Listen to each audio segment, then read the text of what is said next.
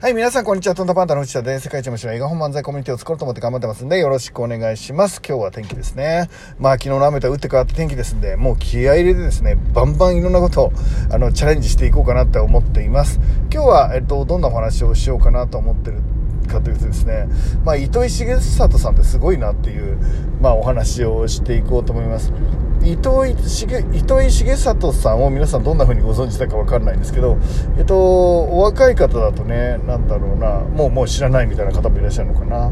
まあ僕ら世代とかだとですね、えっと、ほぼ、ほぼ日っていう、あの、誰よりも先にですねそういうネット上でのですね、えーと、発信をしっかりしたものを作られた方で、まあ、もっとあの僕ら世代がちょっと上ぐらいになってくるともう有名な、ね、超有名なコピーライターテレビにもねよく出られていた時期があるのでそういうコピーライター的なイメージを持たれてる方も多いかもしれないんですよね。でその人の、えっと、ツイートがですねまあなんていうかあのまあ確かにっていう感じ。コピーライターの書くツイートなのでまあいちいちもってなんかあの深いななんて思ったりするようなね、えっと、そういうコピーライティングをですねしてくれてるんですよね。うん。そのツイッターの中でね2011年の4月だからの311の、まあ、直後ぐらいのツイートですね。こういうツイートをしてくれてるんですよね。えっと伊藤重里さんね。僕は自分が参考にする意見としてはよりスキャンダラスでない方を選びます。より脅かしてない方を選びます。より正義を語らない方を選びます。より失礼でない方を選びます。そしてよりユーモアのある方を選びます。これはね僕本当にそうだなって思っていてえっと全ての情報はですね基本的に編集されているのね。えー、その人がこういう風に聞いてもらおうとかうんこういう思いがね乗ってるっていうことになるんですけど、えーと、今僕が話してる編集もそうだし,、えー、しこのあの番組もそうなんですけど、えーと、テレビもね、え、ラジオも、えー、全部何かしらの意図を持って編集されているのね。えーと、100%全てですから、えーと何か誰かの意図で編集されてるなっていう風なものを理解した上で情報って取るしかないわけ、えっと、それそういうの嫌だって生の情報が知りたいっていう人はですね、まあ、自分で体感するしかないのでもうあらゆる本も何もかも情報源にはなりえないっていうあの YouTube も何もかも情報源にはなりえないっていうことになっちゃうんだけどでその情報を得ていく中でね、まあ、しっかりしてるなってこれを自分のものにしていこうっていう時の判断基準の一つとして、まあ、糸井重里さんが、まあ、こういう基準を上げてくれてるんだよね。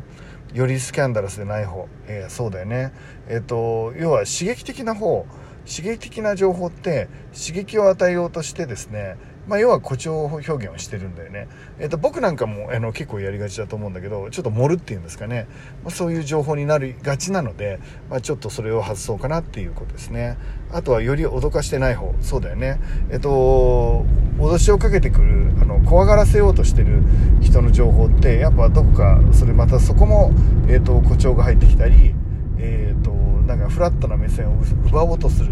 なんかそういう気持ちがそこに乗るよね。えーと、なので脅かそうとしてる人の意見もやっぱりちょっと聞きたくないなっていうふうにあの参考にはしづらいなっていうそのまま受け取るわけにはいかないなっていう感じはしますよね。そしてもう一番重要なのはこれより正義を語らない方。これ重要だなと思うんだよね。いやこっちが正義だこっちが正しいって言ってる人の意見。特に声高に正義を言ってる人の意見ってもう本当怪しい。本当怪しい。もう本当に怪しい。なんか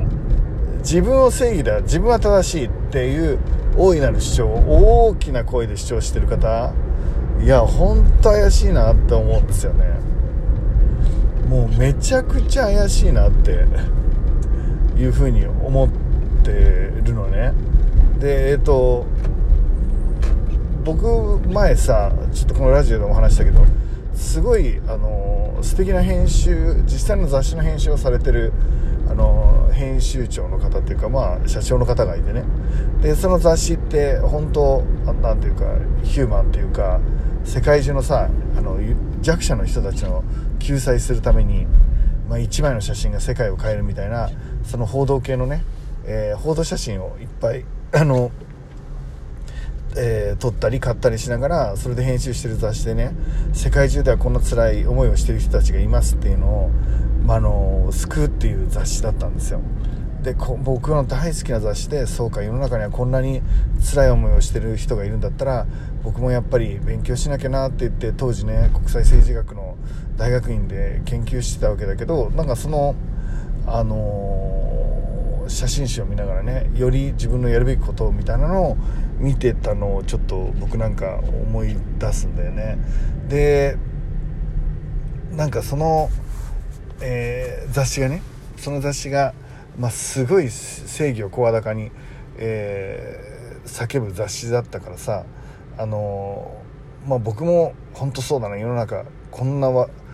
悲しい人たち救ってあげなきゃとか思ってたんだけど、えっと、その雑誌の素晴らしさに反してですねえ、っとその編集長の方有名な方はですね要はレイプ魔だったんですよね。あの結果的にそれがスキャンダルになって、まあ、その人、まあ、まあ、世の中からまあまあ視察されていくわけですけどなんか働いてる人をレイプするなんかね、まあ、要はそれ第一人者じゃないですか。あのそういう、えー、報道の第一人者になる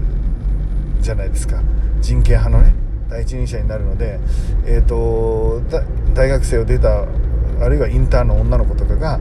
もう先生先生って言ってそこで学ぼうとするんですよね。で学ぼうとして、えーと、紛争地帯に要は取材に行くわけじゃないですか。で紛争地帯なんて言ったら日本の警察も何にもないから、えー、結果的にそこに連れてった女の子たちをまあめちゃくちゃにするっていうことをしてたみたいなんです。あのももちろん僕が現場を見たわけではないので一応報道ベースでそんな話になってるとするとですよ、まあ、それを見ながらですね、えっと、僕が感じることっていうのはやっぱり正義を声高に叫ぶ人って信用を受けないなっていうことですね。でえっと正義を声高に叫ぶためにつまりおそらくですね弱い自分を正義っていうベール要は弱者を弱者に憑依してえーと、こんなかわいそうな人がいるんだからって、えーと、強くなろうとする人だと思うんですよね。弱いって、えーと、めちゃめちゃパワーなんですよ。弱ければ弱いほどパワーになるケースがあって例えば赤ちゃんってめっちゃ弱いけど全ての人がコントロールされてるじゃないですか。赤ちゃんって自分じゃ何にもできないっていうめっちゃ弱い立場なくせに、えーとあらゆる人をコントロールしますよね。闇女が彼氏をコントロールしてるのも近いかな。つまり弱いを武器に、えーと、するのってめっちゃ強いんですよ。だから、えーと、報道とか、まあ、いわゆるこの人かわいそうじゃないかみたいなその人でもないのに、まあ、主張してる人って、えーと、そのかわいそうなものを、うん、パワーにしてるケースもあるってことですね。ケースもですよ。えっ、と全然全部じゃないです。ケースもあるっていうことですね。でなので声高に特に攻撃的にその正義を語ってる人ってやっぱどこかなんかバランスはじ外れてる感じもまあするなって、えっと、思ったり、えー、します。でえっとそのこと自体がねあの僕の経験上たくさんあまりにもありすぎたので、えっと、僕もあの糸井重里さんの言われてるようなまあ、正義を語ってくるような言葉はね、えーと、ちょっと、えー、一瞬、あのー、そのまま受け取らないようにしてるっていうことなんですよね。で、えっ、ー、と、糸井さんの最後の言葉がですね、よりユーモアのある方を選ぶっていうことなんですけど、まあ、なんだ、ここはもうコピーライターのすごいとこですね。いろいろこう、なんとか、あの、きつい言葉で、えー、並べた後に最後にやっぱりなんだかんだ言ってもユーモアだよねみたいな。なユーモアってまあ僕ほんとそうね。で僕まあ一番尊敬してる人がですね人っていうのか分かんないけどルパン三世に昔から憧れてて、まあ、どんなピンチでももうピンチだって分かりきってんのにあの笑ってるじゃないですか。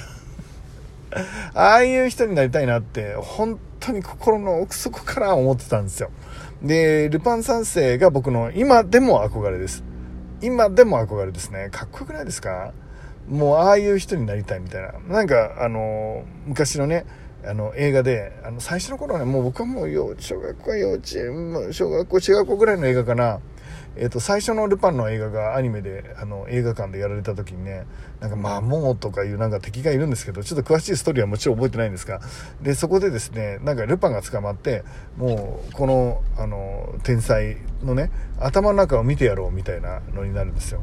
で頭の中を見ようとした機会があってであの表面上頭の9割ぐらいは藤子ちゃんの裸なんですよ 頭の中が藤子ちゃんの裸でいっぱいなんですけどその99%は藤子ちゃんの裸でできていてその奥にある1%に触れようとした時にあまりにもすごい能力でパワーがありすぎる脳みそだったのでなんと機械が爆発しちゃうっていうストーリーなんですえっとね、それに憧れてる感じ。